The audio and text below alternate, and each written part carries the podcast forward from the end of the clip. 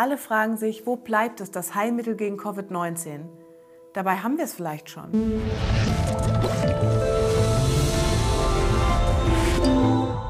Wir stecken in der Situation, dass es noch dauert, bis wir einen Impfstoff haben. Die allermeisten Schätzungen gehen also auf ein bis anderthalb Jahre.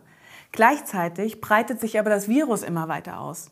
Im Moment ist New York ein Epizentrum der Infektion. Da spielen sich so Horrorszenarien ab, wie wir sie aus Italien kennen, nur übertragen auf eine Millionenstadt.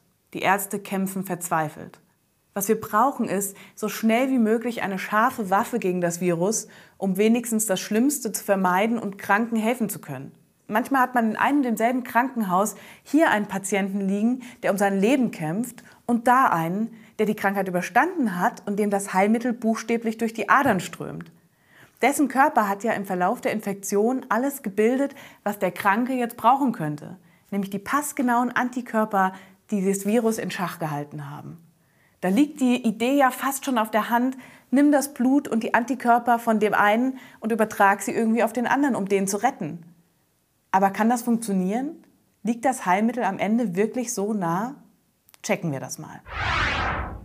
Das Ganze nennt sich Plasmatherapie. Und es funktioniert so, dass man nicht den gesamten Anteil des Blutes des Spenders braucht, sondern nur den Anteil ohne Zellen, der die Antikörper enthält. Das nennt sich Blutplasma. Man muss aber schon den Spender daraufhin checken, welche Blutgruppe er hat, weil die muss trotzdem zum Empfänger passen, wie bei einer ganz normalen Blutspende auch. Und man muss natürlich auch sicherstellen, dass derjenige nicht HIV-positiv ist oder Hepatitis hat. Aber wenn ich dann mein Blutplasma habe, dann kann ich das direkt als Infusion dem Patienten geben. Die Antikörper im Blutplasma des Gesundeten haben ja schon bewiesen, dass sie ein wirksames Heilmittel sind. Also müssen doch dessen Antikörper jetzt auch den Kranken, dem ich die Spende geben will, retten können. Ich kann euch aber jetzt schon mal sagen, ganz so einfach ist es dann doch nicht. Aber kommen wir erstmal zu den unbestreitbaren Vorteilen dieser total simplen, wie aber auch genialen Methode. Erstens, es ist super schnell. Das, was wir brauchen, ist schlicht und ergreifend sofort verfügbar. Und das auch noch in jeder Region der Welt. Zweitens ist es nicht mit großartigen Nebenwirkungen zu rechnen. Anders als bei neuen chemischen Medikamenten haben wir es hier ja mit so einer Art Naturprodukt zu tun, weil der Körper die Antikörper ja selbst gebildet hat. Und drittens, das Verfahren ist eigentlich schon erprobt. Es ist nämlich uralt.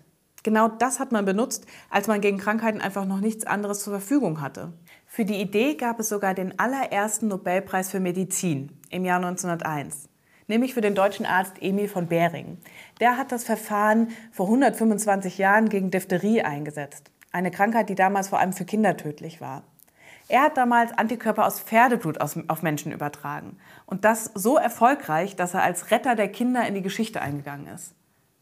Erprobt wurde das Verfahren auch bei der spanischen Grippe, die 50 Millionen Menschenleben gefordert hat. Eine Metastudie bei 1700 Patienten hat gezeigt, dass die Sterblichkeit um 21 Prozent zurückging. Auch bei SARS, MERS, Ebola und der Schweinegrippe wurde das Verfahren mit meist positiven Ergebnissen getestet. Damit ist die Wirksamkeit der Methode zwar noch nicht vollständig bewiesen, weil die Studien leider dafür nicht aussagekräftig genug sind. Die waren nicht groß genug angelegt oder hatten keine Kontrollgruppe etc. Aber der Gesamteindruck der Fachliteratur ist so, es gibt zumindest keine Stoppschilder. Die Methode schadet nicht und es gibt viele positive Fallbeispiele. Die Tendenz der Erfahrung ist also klar, es gibt Hoffnung. Und deswegen ist die Hoffnung auch groß, dass das Verfahren jetzt bei SARS-CoV-2 Erfolge feiern kann. Denn wir haben ja wieder dieselbe Situation. Wir haben weder Medikament noch Impfstoff. Also warum nicht das nutzen, was auch in alten Zeiten schon erfolgreich war? Denn wie ich euch vorhin schon angedeutet habe, die Methode klingt so simpel, aber auch da steckt der Teufel im Detail. Im Wesentlichen gibt es drei große Herausforderungen. Die erste große Herausforderung ist, wir müssen erstmal genau definieren, was da eigentlich unser Arzneimittel, also unser Produkt ist. Ne, wir müssen wissen, wie viel Plasma muss ich geben und wie hoch muss die Antikörperkonzentration im Plasma sein. Auch müssen wir definieren, wann sollte am besten die Spende erfolgen. Weil der Antikörper-Titer, also die Antikörperkonzentration, steigt im Krankheitsverlauf, fällt später dann aber auch wieder ab. Trotzdem muss ja aber derjenige lange genug genesen sein, dass wir auch ganz sicher ausschließen können, dass er das Virus nicht mehr in sich trägt. Die zweite große Herausforderung, wir wissen noch gar nicht genau, wann man die Therapie am erfolgsversprechendsten beim Patienten einsetzen muss. Das heißt, am Anfang weiß ich noch nicht, wer wird die Therapie dringend nötig haben und wer wäre auch so mit seinem eigenen Immunsystem mit dem Virus zurechtgekommen. Und dann die dritte große Herausforderung. Und das ist eigentlich entscheidend. Wie kriege ich genug Plasma? Also ich brauche erstmal Spender, die die nötigen Kriterien erfüllen, die also sicher das Virus hatten, aber auch lange genug genesen sind, dass sie das Virus nicht mehr in sich tragen und die die nötigen Kriterien einer normalen Blutspende erfüllen, also zum Beispiel nicht HIV-positiv sind. Nur, nicht jeder Genesene ist ein gleich guter Spender. Um zu verstehen, warum, müssen wir uns unser Immunsystem mal näher anschauen. Wenn der Körper mit so einem Virus konfrontiert ist, dann beginnt er seine Gegenmaßnahmen zu mobilisieren. Die erste Verteidigungslinie, die er hat, ist eine ganz unspezifische, die würde quasi gegen jeden Erreger, der eindringt, helfen. Also zum Beispiel Zellen, die einfach alles erkennen, was fremd ist im Körper. Aber auch unsere Haut, allein das ist schon eine Barriere. So. In der Zwischenzeit versucht der Körper aber ganz gezielte Strategien zu mobilisieren. Das ist einmal eine zelluläre Strategie, also wie so eine Armee, die extra für diesen Erreger trainiert. Und das, was uns interessiert, ist aber das andere, die humorale Immunantwort. Die besteht nämlich aus ganz passgenauen Antikörpern. Und die müssen erstmal gebildet werden. Dafür patrouillieren sogenannte B-Zellen durch das Blut. Und die tragen Antikörper quasi auf der Oberfläche, solche Rezeptoren. Und wenn die jetzt zufällig das Virus binden können, dann werden die B-Zellen aktiviert, wandern in die Lymphknoten, in sogenannte Keimzentren. Und da passieren jetzt drei Sachen. Die Zellen teilen sich, und bilden Gedächtniszellen, die dann später das Virus wieder erkennen können, wenn das nochmal kommt. Das heißt, dadurch ist man immun. Und sie bilden jetzt für den akuten Fall Plasmazellen. Diese Plasmazellen, die können Antikörper in richtig großen Mengen produzieren. Und die Antikörper, die diese Plasmazellen herstellen, die haben dann natürlich genau dieselbe Spezifität wie die B-Zelle, also der Antikörper, den die B-Zelle auf der Oberfläche hatte. Das heißt, auch diese Antikörper passen dann genau auf das Virus. Und dann passiert noch was Drittes. Das Ganze nennt sich Affinitätsreifung. Also in den Keimzentren teilen sich diese B-Zellen weiter und dabei ändert sich die, äh, das Erbgut, das für die Antikörperspezifität wichtig ist, ganz leicht. Dadurch entstehen dann irgendwann im Verlauf der Krankheit Antikörper, die noch effektiver das Virus binden, ne? die also quasi gieriger nach dem Virus sind. Die richtig guten Antikörper, das sind die, die genau das Spike-Protein des Virus binden. Denn das Spike-Protein braucht das Virus, um in die menschliche Körperzelle einzudringen, also in seine Wirtszelle. Denn nur in dieser Wirtszelle kann das Virus sich vermehren. Das heißt, wenn die Antikörper jetzt genau da binden, diese Stelle also besetzen und damit verhindern, dass das Virus in die Wirtszelle eindringen kann, dann hungern sie das Virus aus. Deswegen nennt man diese Antikörper auch neutralisierende Antikörper. Spender, die ganz viel von solchen neutralisierenden Antikörpern enthalten, das sind die idealen Spender und genau die suchen wir auch für die Plasmatherapie. Jetzt könnte man ja denken, na alle Patienten, die wieder gesund geworden sind und die Antikörper haben, haben dann ja auch automatisch viele neutralisierende Antikörper. Schließlich hat deren Immunsystem das Virus ja erfolgreich besiegt. Stimmt aber nicht. Die ersten Ergebnisse zeigen, selbst wenn man im Blut eine hohe Konzentration von Antikörpern findet, heißt das noch lange nicht, dass diese Patienten auch viele neutralisierende Antikörper haben. Jetzt kann man sich fragen, wie konnten die denn aber dann das Virus besiegen? Na, das liegt daran, dass das Immunsystem an zwei Fronten kämpft. Einmal eben mit Antikörpern, das kann man sich vorstellen wie die Bomben sozusagen im Krieg. Und dann aber auch mit einer Art Bodentruppe. Das ist die zelluläre Immunantwort. Und auch die passt sich genau spezifisch auf ein Virus an. Und vielleicht war jetzt bei den Patienten genau diese zelluläre Immunantwort entscheidend und gar nicht die Antikörperfraktion. Es kann sogar auch sein, dass die angeborene Immunantwort bei den Patienten schon besonders wirksam war.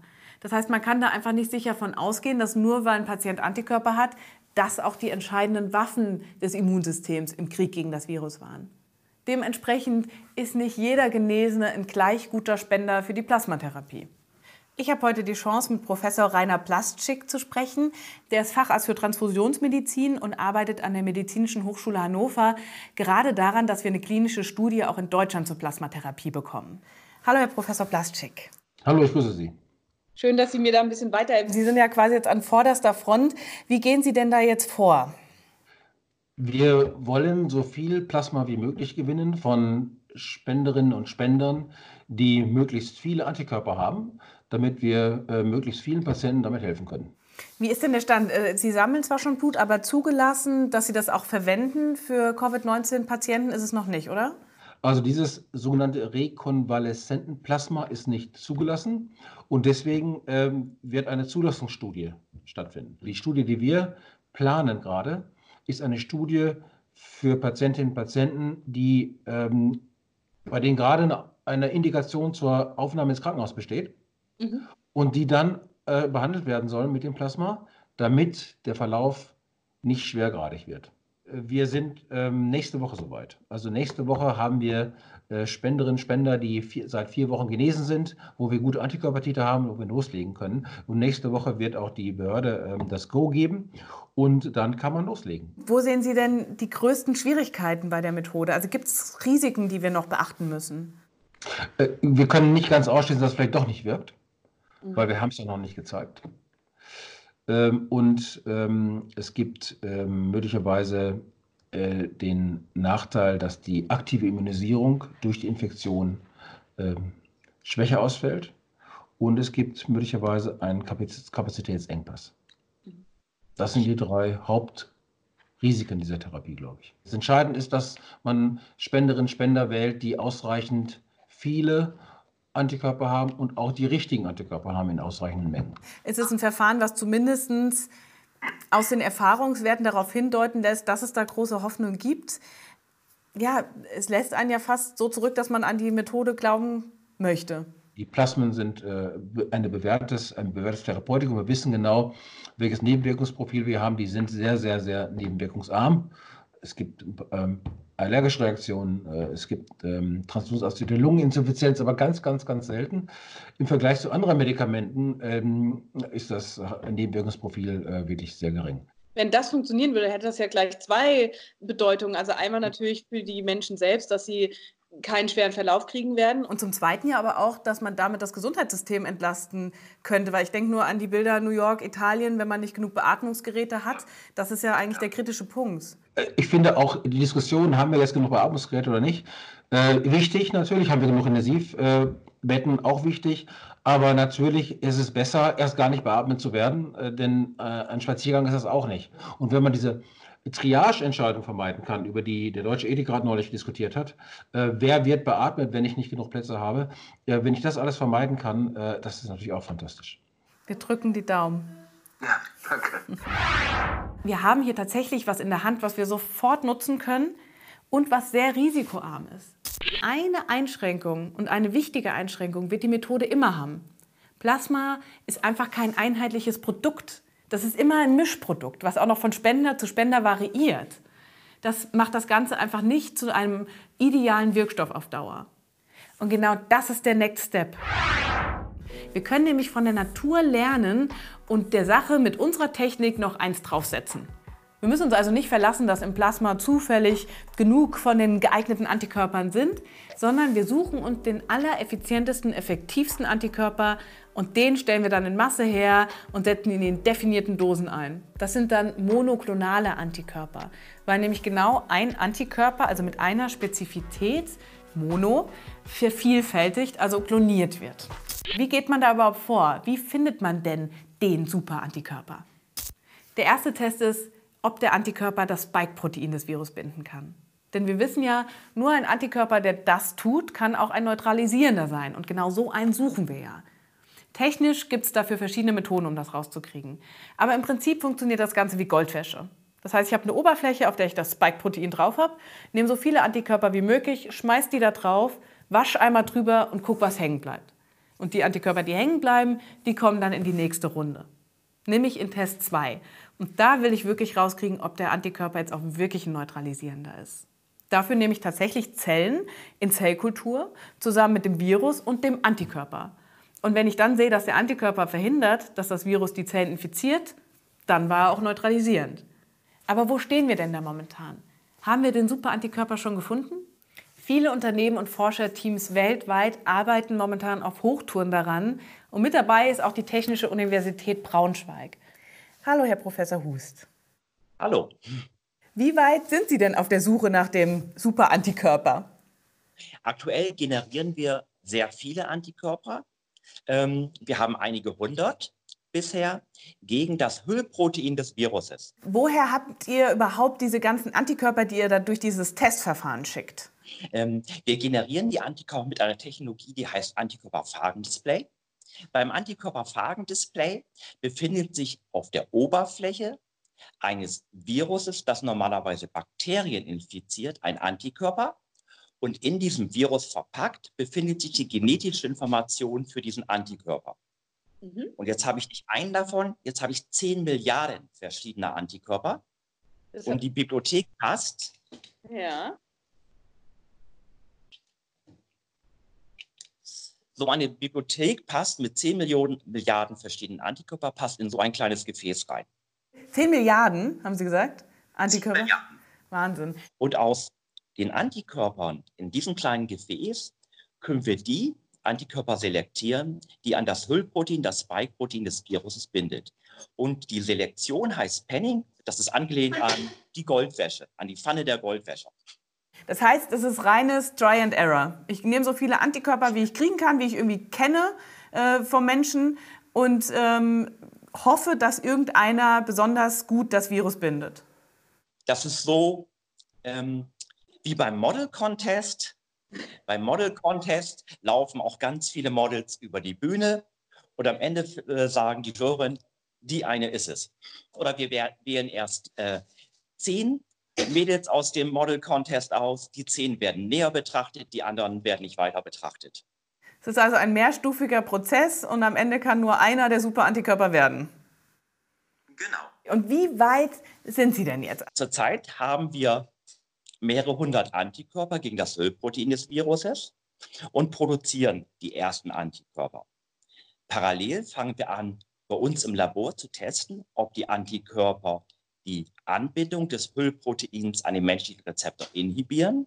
Und nächste Woche verschicken wir die ersten Antikörper zu Partnern, die die Neutralisierungsversuche machen. Also die Versuche, wo dann wirklich bei rauskommt, dass der Antikörper auch wirklich so an das Spike-Protein des Virus bindet, genau. dass der auch wirklich nicht in die Zellen eindringen kann. Genau. Mhm. Und ähm, wir hoffen, dass wir Ende Mai ähm, sagen können, auf den einen Antikörper fokussieren wir uns für eine weitere Entwicklung. Äh, wenn wir dann Ende Mai einen guten Kandidaten haben, wie geht es denn dann weiter? Also falls wir Ende Mai, Anfang Juni einen Antikörperkandidaten festlegen können, ist die Planung, dass Partner von uns ähm, diesen produzieren und parallel finden, finden Planungen für klinische Studien statt. Was müsste man denn neben der, neben der Effizienz der therapeutischen Antikörper noch rauskriegen bei den klinischen Studien? Also ich stelle mir vor, es ist doch ähnlich wie bei der Plasmatherapie schwer zu sagen, wann gebe ich es jetzt dem Patienten genau und in welcher Dosis oder spielt das keine große Rolle? Weiß man das schon?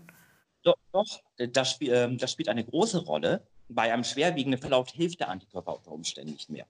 Mhm. Deshalb ist es sinnvoll, den Antikörper einzusetzen bei Leuten, von dem man erwartet, dass sie einen schweren Verlauf haben werden, um diesen schweren Verlauf zu verhindern. Wann hätten wir denn genug, um zum Beispiel auch Ärzte und, und Pfleger, die ja ähm, an der Front arbeiten, auch mit sowas schützen zu können? Also klinische Studien werden erst Anfang nächsten Jahres starten können. Wo ist da der Zeitfaktor? Wieso dauert das so lange? Es dauert relativ lange, diese Zelllinien erstmal herzustellen. Und er muss in größeren Fermentern müssen die Antikörper produziert werden und das dauert einfach eine Zeit. Dann müssen sie aufgereinigt werden, die Qualität muss kontrolliert werden, aber das Ganze ist stark reguliert mhm. und deshalb dauert es äh, einige Wochen bis Monate. Ja, dann vielen Dank, Herr Professor Hus. Das äh, klingt wirklich sehr spannend und hoffentlich haben wir bald den Super-Antikörper. Wir haben Hoffnung. Tatsächlich scheinen therapeutische Antikörper ein sehr vielversprechender Ansatz zu sein. Und ob das jetzt wirklich das Heilmittel ist, was das Rennen macht, das spielt hierbei gar keine Rolle. Es geht nicht darum, dass wir ein Heilmittel in den Händen halten, sondern es geht darum, dass wir uns breit aufstellen. Also dass wir möglichst viele unterschiedliche Waffen im Kampf gegen das Virus zur Verfügung haben. Weil selbst wenn ein Medikament, ein chemisches Medikament zugelassen ist, heißt das noch lange nicht, dass es auch harmlos ist, dass es also auch von jedem genommen werden kann. Chloroquin zum Beispiel, das ist ja auch viel in den Medien, das dürfen Menschen mit Vorerkrankungen an Leber, Niere oder der Netzhaut gar nicht nehmen. Und da haben jetzt die therapeutischen Antikörper eben einen großen Vorteil gegenüber anderen chemischen Mitteln, weil sie einfach ein super Risikoprofil haben. Diese therapeutischen Antikörper sind nämlich mehr als nur ein Heilmittel, sie sind sogar ein Schutz. Ich kann sie also auch Gesunden geben. Und bei denen wirken sie dann wie eine passive Immunisierung. Das ist zwar nicht ganz so gut wie eine Impfung, weil ich deren Immunsystem nicht schule, selbst das Virus erkennen zu können und Antikörper zu bilden, sondern ich gebe ihnen erstmal nur diese Antikörper als Waffe zur Hand. Und die sind nicht ewig haltbar, bauen sich also irgendwann ab. Aber zumindest für ein paar Wochen, Monate haben diese Leute damit eine Immunisierung und einen Schutz. Deshalb könnte ich zum Beispiel sie Ärzten oder Pflegern geben, die einer hohen Viruskonzentration ausgesetzt sind und die aber auf keinen Fall ausfallen dürfen im Moment. Das heißt, damit mit therapeutischen Antikörpern wie auch der Plasmatherapie kann ich eine ganz wichtige Lücke schließen. Die Lücke, bis wir endlich einen Impfstoff haben. Wir haben ja am Anfang die Frage gestellt, ob wir jetzt schon ein Heilmittel haben. Therapeutische Antikörper sind ein super Ansatz. Wir haben sie aber noch nicht. Die müssen erst entwickelt werden. Und wenn wir sie dann haben, muss ich erst rausstellen, ob sie wirklich wirksam sind. Die Plasmatherapie, die haben wir jetzt sofort zur Verfügung. Und da haben wir zumindest eine große Hoffnung, dass sie wirksam sein kann, bei einem sehr geringen Risikoprofil. Ich verlinke euch unten auch mal die ganzen Kliniken, die dazu aufrufen, dass man jetzt Blut spendet, wenn man die Krankheit schon hatte. Ob das Blut von Menschen, die die Krankheit schon hinter sich haben, jetzt wirklich der Schlüssel zum Erfolg sein wird, wissen wir zwar noch nicht ganz sicher, aber zumindest haben wir eine gute Chance, dass Überlebende was dazu beitragen können, Kranke zu retten. Und ich finde, die Chance sollten wir doch auch nutzen.